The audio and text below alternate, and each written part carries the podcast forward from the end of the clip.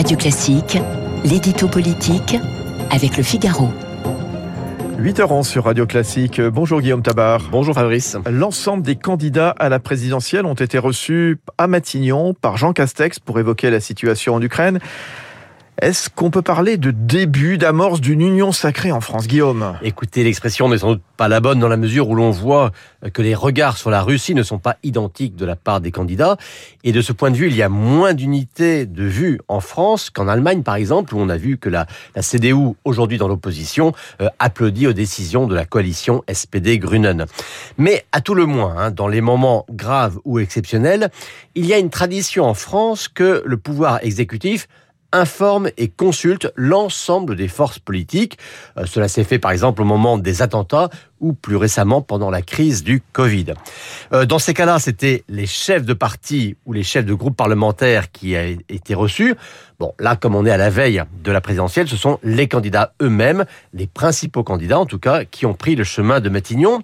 Euh, on est dans le dialogue républicain, même si ça fait quand même un peu curieux euh, de voir Marine Le Pen, Valérie Pécresse, Éric Zemmour ou Anne Hidalgo assis côte à côte face à Jean Castex. Alors attendez, Jean Castex, c'est lui qui reçoit les candidats. Pourquoi c'est pas le président de la République lui-même, Guillaume Eh ben, écoutez, c'est une bonne question. Alors, il y a bien sûr des contraintes d'agenda hein, pour le chef de l'État.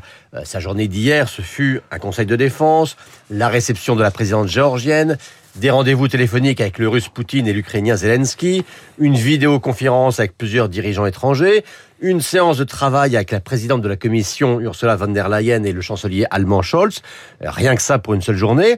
Il y a aussi une répartition des rôles hein, que permet la diarchie à la française de l'exécutif au président de la République les contacts au niveau international et européen et au Premier ministre les échanges au niveau national.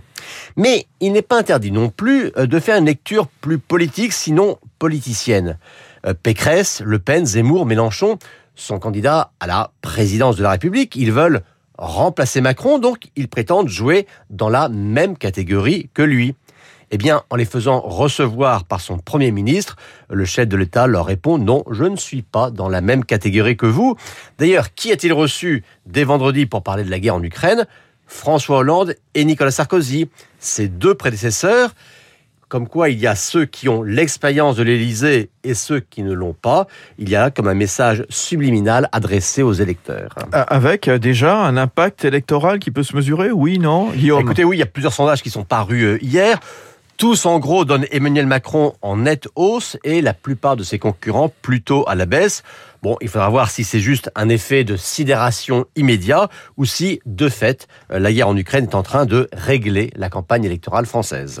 Guillaume Tabar du Figaro, son édito politique tous les matins sur Radio Classique.